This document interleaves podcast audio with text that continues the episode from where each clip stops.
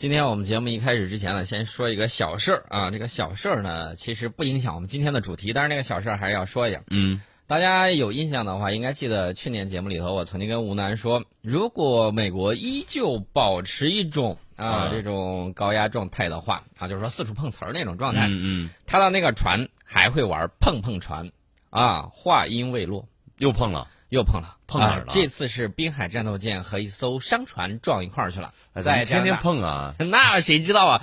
只能说他经师不到，学艺不精啊！你想想，就在那个港口附近，然后咣叽一下就跟商船怼一块儿去了。肯定，哎呀，不不分析，然后我们再往下说。我估计啊，他可能就是横惯了啊。，对，此人，你你不给我让，你看你给我给我让不让？对啊 然后呢，他不让，然后人边，哎，你这么大个儿，你可不敢撞我。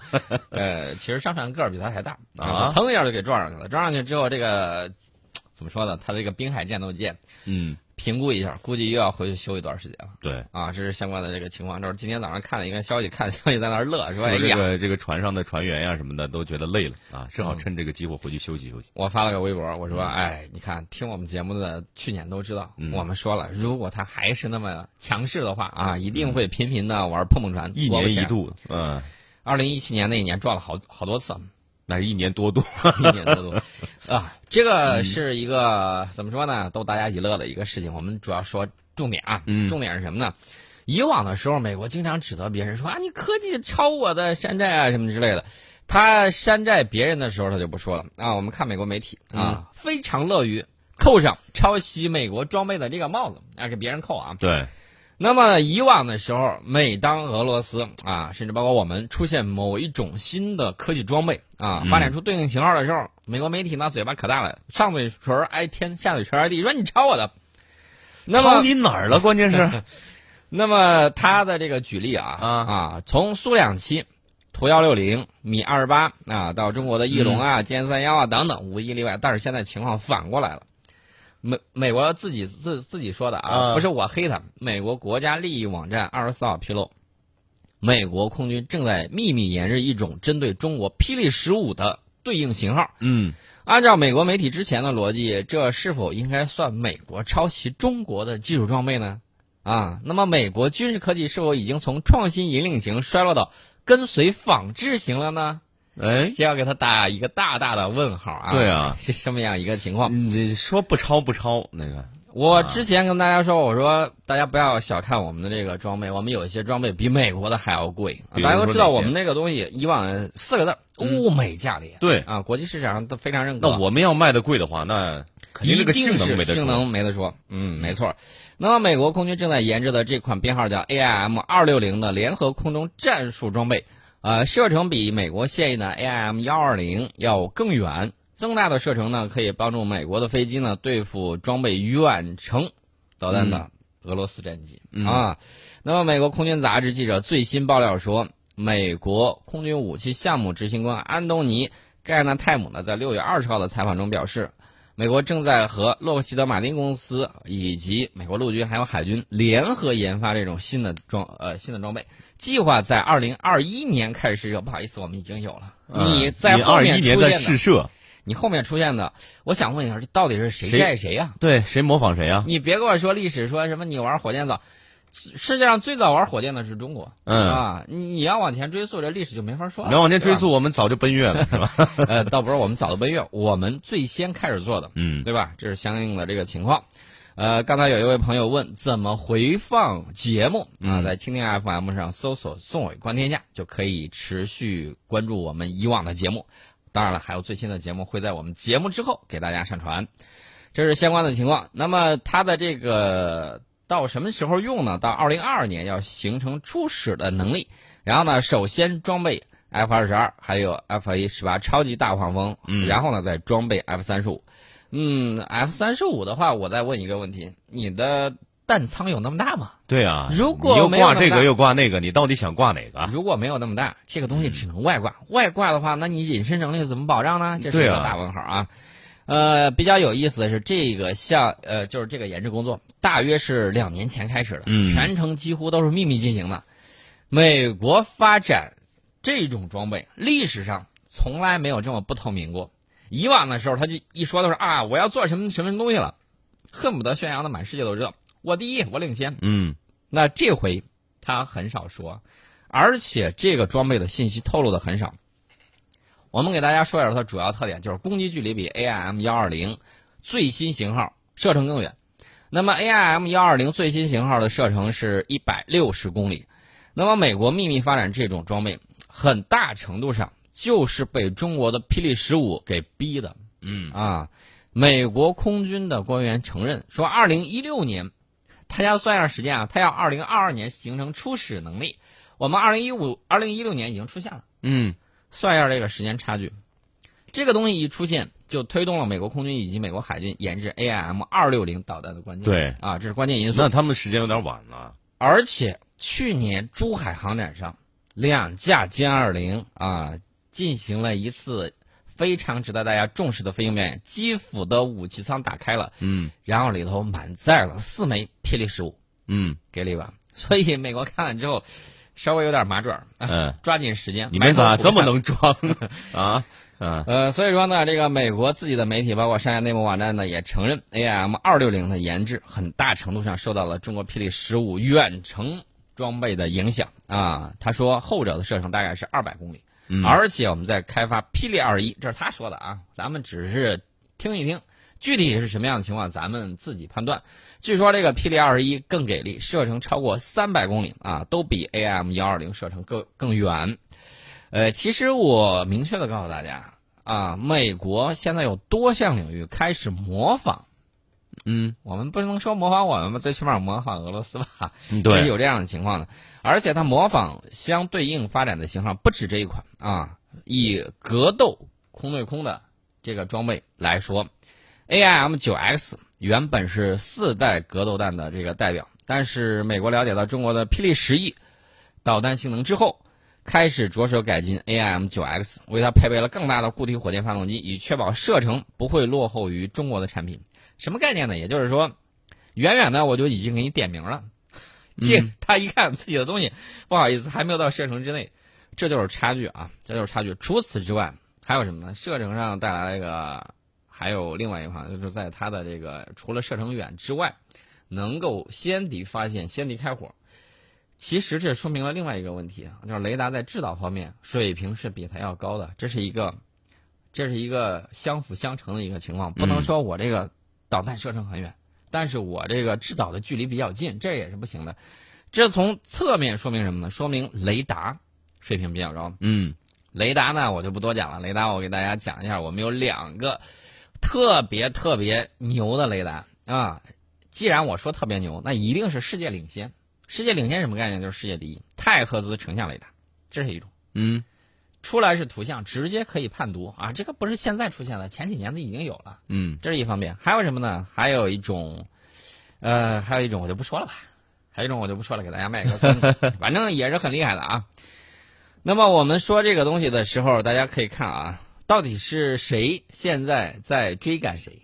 当然，我们要承认它有很强的实力，对这是毋庸置疑的。但是只是有些方面我们已经逐渐开始领先了啊。另外，大家再去看它陆军的一些装备啊，比如说它这个火箭炮啊，海军新一代护卫舰的在外形和功能方面，也越来越和中俄同类装备相靠拢。呃这个武器，主要是我们对这个武器装备，你要是自己就是单独去发展的话，就是没有一个方向，反正总是容易有一段放飞自我的阶段？不知道设计出来一种什么样的东西，好像也有很酷炫，也没什么用。所以呢，大家要知道啊，现在有一些观点不是咱们的观点啊是美国自己的观点。他说，随着中国科技的这种发展，美国有一些装备领域已经从领跑型开始成为追赶型，从创新型走向了模仿型。但是我告诉大家，不要低估人家的创新能力，另外也不要被别人捧杀啊。嗯你要看到总体上它还是很强的，在个别领域啊，在一些领域我们已经超过了它。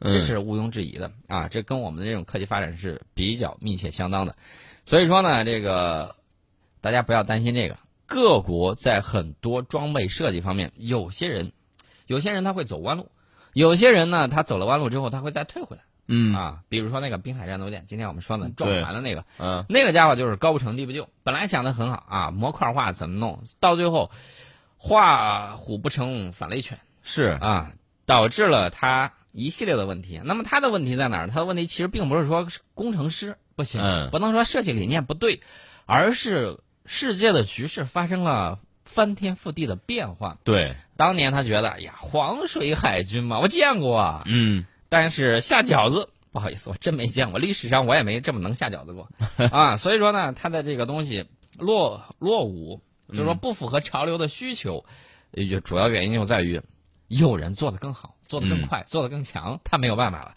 啊，其实我告诉大家，很多国家在装备设计方面的确存在着趋同的倾向。我给大家举个简单例子，大家看那个隐身机，不管是这个欧盟的，还是这个美国的，还是俄罗斯的，都比较像，外形都比较像。为什么呢？因为好的这种隐身设计，包括气动外形，你去风洞里面吹来吹去，吹去出来，你吹出来结果大差不差。嗯，都那个样子。所以说呢，这个并不存在谁抄袭谁的问题，而是相同的需求导致了相似的设计方案。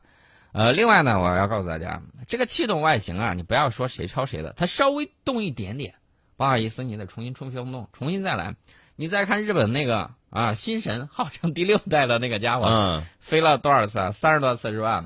拆了，嗯当垃圾扔了那现在也不弄了嘛？啊。刚开始呢，那两年甚嚣尘上，我六代机马上就出来了，我当时就叫嚣啊，喷你一口盐汽水儿，嗯，是吧？现在叫啊，现现在倒没法叫了啊。嗯它的这个落后，我指的日本啊，日本在这个有一些装备上的这个落后是显而易见的，但是在有一些领域还是比较拔尖儿的啊，包括有一它跟这个谁比较像的，跟荷兰呐、跟那个北欧一些国家比较像，有自己那么几门独门绝技，水平嗯还是可以的。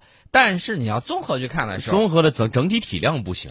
不好意思嗯啊，就跟我说呢，这个世界上完全主权独立的国家，全世界啊嗯两个半。嗯啊，这跟他们自己相应的这种体系是相匹配的啊，跟他的这种大国的地位也是相匹配的。所以呢，呃，大家不用担心啊。当年他还叫嚣了什么几个小时之内如何如何，几天怎么怎么样。现在回过头再去看的时候，简直就是大笑话。嗯呃，我只能说啊、不能说他一叶障目啊，不见泰山。我只能说他有点夜郎自大啊，夜郎自大。啊，啊，这个就是夜郎与汉孰大啊？他觉得夜郎挺大，就是这么样一个情况。我们不管他啊，嗯呃，我明确的告诉大家，千万不要被人碰伤啊！对，任何的这种艰难困苦是难不倒我们的，越是取得一些成绩的时候，越是要低调。要谦虚啊，嗯谦虚谨慎，这种作风我们要继续保持。保持了之后呢，大家就可以不断的去创新，不断的去发展。呃，另外呢，我要要告诉大家，虽然我们在有一些项目上比较领先啊，但是这也不意味着美国相关的装备技术总体落后于我们。嗯呃，美国呢，它通常会对一个型号的装备通过改进升级，使它服役长达这个数十年的时间。呃，而我们的这个新的装备呢，可以利用后发的技术优势。呃，另外呢，我们也要注意，美国在创新领域呢，还是有不少的这个新的东西存在啊。我们要怎么做呢？虚怀若谷，拿来主义啊，比我们强的我们就学，然后呢，我们反超。这个就是世界就是在你追我赶的这种状态之中，而且呢，你要享受有对手的这个状态。为什么呢？无敌国外患者，国恒亡。对啊，要生于忧患，死于安乐。从经济学上讲，我们可以讲什么呢？就是嗯那个、呃鲶鱼效应啊，嗯有那么几个搅局呃搅局的啊，啊，或者说像那个生物界能也能推动你不断的往前游。狼群鹿啊群的这种对，相互作用一样。所以说呢，这个它的技术水平我们不容小视啊。呃，但是这个势必反过来又对我们的这种发展形成压力，压力也是好事，压力也是是动力嘛，压力处理好了，它就是一种动力。对这是我们今天给大家提到的这个主要的东西。那么接下来我们要说的什么呢？这个说一下欧洲的事儿。嗯德国空军两架台风飞机相撞坠毁啊，一名生还，一名已经呃、嗯这个遇难了啊，已经遇难了。这是相关的这个情况。这个两架台风啊，这个飞机是很好的啊，四代半也是很不错的。但是呢，我想说的就是这个飞机啊，在空中想要撞到一块儿，呃，难度也是比较大的。你想撞一块儿没那么容易啊。这两架飞机是编队飞行还是怎么样？我没有关注后续啊。但是这个台风还是很棒的一款飞机，外形看了也很漂亮啊，是由欧洲战斗机公司设计的啊，是美德意和西班牙四国合作，设计的双发三角翼压式布局高机动性的多用途第四代半的这个战斗机，东西很不错。那么德国的这个训练呢，大家也看到了，德国尤其是在有一些跟随美国进行一些部署的时候，你会看见好多军人可胖了，就是你肉眼可见的那种胖。嗯，反正大家就觉得，哎呦，军人疏于训练。对，军人一胖的，明显就是训练不够嘛。而且美国有时候鼻子都快气歪了啊，弄了这帮子队友啊，这帮子队友怕死，怎么办呢？呃，跟美国的对手在战场上他行贿，嗯，给人家一些贿赂啊，就是掏保护费，我给你掏多少钱，你别来骚扰我，你爱去哪儿去去哪儿去。美国有时候经常发现后路被抄了，原因就是这波明明是有人在那儿防的，为什么一点动静都没有？后来发现这波队友太坏了，手都不带手的，嗯，给了钱之后，人家就悄不声的就过去了，嗯，悄不声就过去。所以说，你看他驻扎的时候很少有伤亡，原因就在那儿，一个是派的人少，另外就是花钱买平安。这是相关的情况，有的时候你就乐了。呃，我们关注的重点不在于这点啊，我们关注的重点在于它的这个第六代飞机啊。这个第六代飞机，我可以明确的告诉大家，我不认为它是第六代的，我认为它最多五代半，五代半，五代半。嗯，因为在这个巴黎航展这个上面呢，有欧洲两家飞机制造商啊，携带他们联合研制的第六代飞机的全尺寸模型亮相，而且呢，他们说了这款飞机。二零二六年首飞，二零四零年正式服役。二零四零，嗯，二二零四零，二零四零年这算算啊，这个还有十一，哎，二十一年，对，二十一年，还有二十一年啊，还有二十一年，我还是能够等得到它上天的。嗯，但是按照他们这个设计，这个速度，还有这个试飞这个速度，如果一切顺利。我想一想，我等我看到他的时候都快六十岁了。这个二零四零啊，二零四零年，嗯，二零四零，谁知道到时候会发展出来什么事儿，对吧？那么这款飞机主要是由这个法国达索飞机制造公司以及欧洲飞机制造商空中客车公司负责研制的，嗯，啊，并且获得了法德、西班牙三国政府的支持。啊，刚才大家还记得台风吗？嗯，台风是德国、意大利、西班牙，还有英国。这次没有英国了，是法国、德国、西班牙。法国、德国、西班牙，对，三国政府支持。那么这次航展期间呢，三国的国防部长都参加了这款战斗机全尺寸模型的展出揭幕仪式，并且签署了合作框架协议。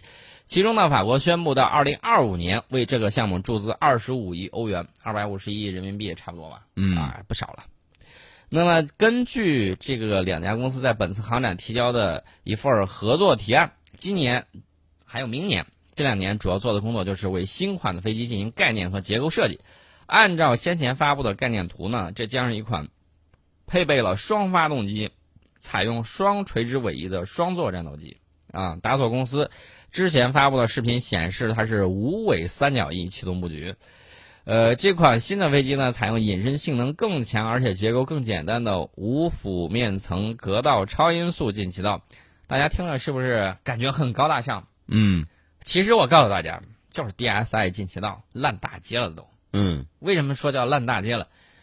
因为美国刚开始它这个 F 娘娘 F 二十二娘娘用了这款 DSI 进气道之后，很是得意啊！你们都没有，我有。对啊，后来呢？后来我们的这个啊，包括我们的这个歼十，啊，全都有。那它也就没什么优势了嘛。特别多呀，这个东西多的不能再多了。所以说呢，这个欧洲现在采用第一款啊，欧洲第一款。用这个 DSI 进气道的，嗯，啊，第现在才第一款，现在第一款啊，不是都是有点食人牙慧的感觉啊，这个无所谓了，谁抄谁的这个就不说了吧。而且这个机型垂尾外倾角度接近七十度啊，机身比较扁平，然后座舱设计呢也比较低矮，气动性能上强调的是超音速的飞行能力。